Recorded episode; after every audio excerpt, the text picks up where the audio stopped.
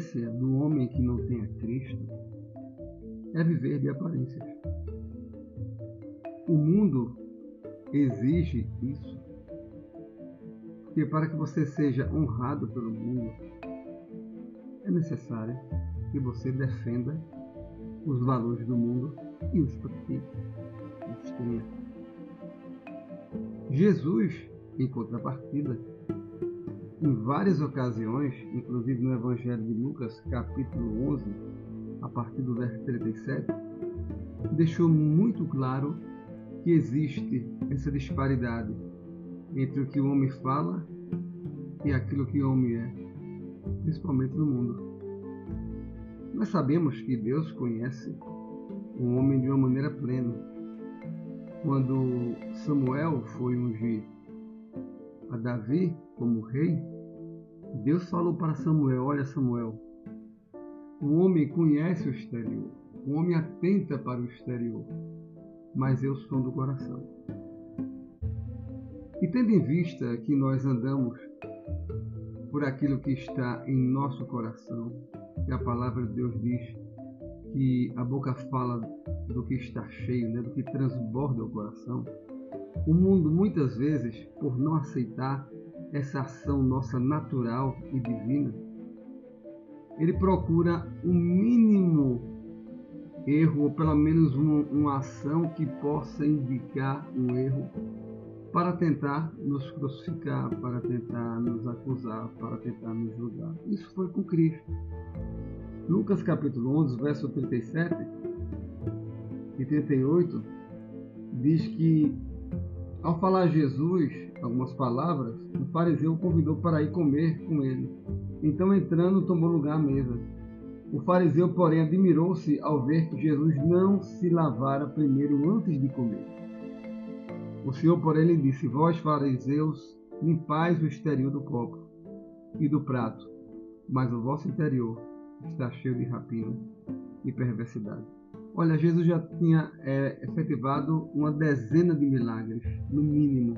Se você ler o capítulo 8, 9, 10 e 11 de Lucas, você vai observar isso. Mas o fariseu o julgou porque ele simplesmente sentou à mesa sem que antes ele tivesse se lavado primeiro, como era o costume em muitas casas né, é, dos judeus. Jesus tomou esse exemplo e disse: Olha, por uma pequena coisa eles me julgam. Mas em contrapartida, Cristo disse de uma maneira muito clara que eles eram, do versículo 40, insensatos. Por que eles eram insensatos? Porque eles davam esmola, eles davam o dízimo da hortelã, da ruda, de todas as hortaliças, mas despreza a justiça, o amor de Deus. E ele diz: Ai de vós, fariseus, se gostais da primeira cadeira nas sinagogas e das saudações nas praças. Ele começa a mostrar aos fariseus que, apesar de exigirem uma prática mínima de Cristo, eles viviam de aparência. Porque, apesar de eles contribuírem com o dízimo, né? apesar de, em muitas ocasiões, eles tentarem é, demonstrar é, uma prática, digamos, religiosa.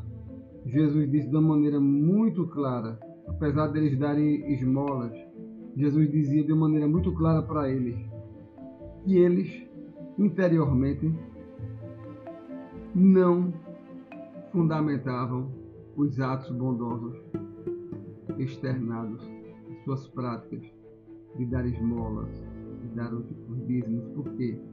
Porque o seu interior, o seu interior, o seu homem interior, era como um sepulcro.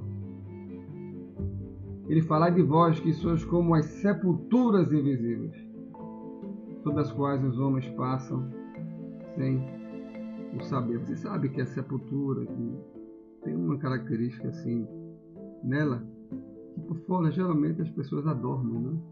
Para que fiquem bonitas, mas por dentro está o que restou do ser humano. É? é como Jesus estivesse dizendo: olha, aparência exterior encobre uma verdade que está oculta. Logo, meu querido irmão, minha querida irmã, não se preocupe se o mundo lhe julgar por pequenas coisas. Persevere. Faça a vontade do Senhor. O mundo vai procurar em nós as pequenas coisas. Eles só encontrarão pequenas coisas, porque a nossa vida foi transformada por Cristo. Os nossos atos exteriores, eles representam a transformação do nosso coração.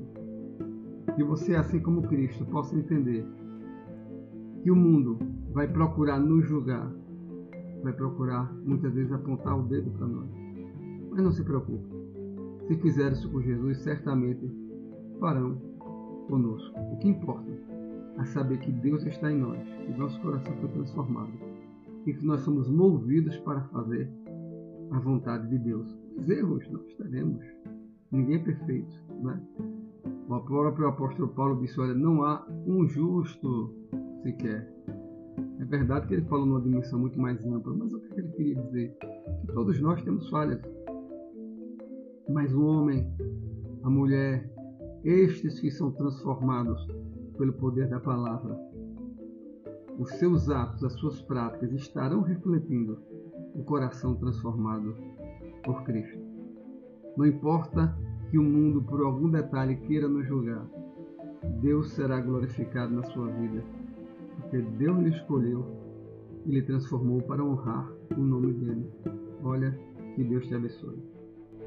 Thank you.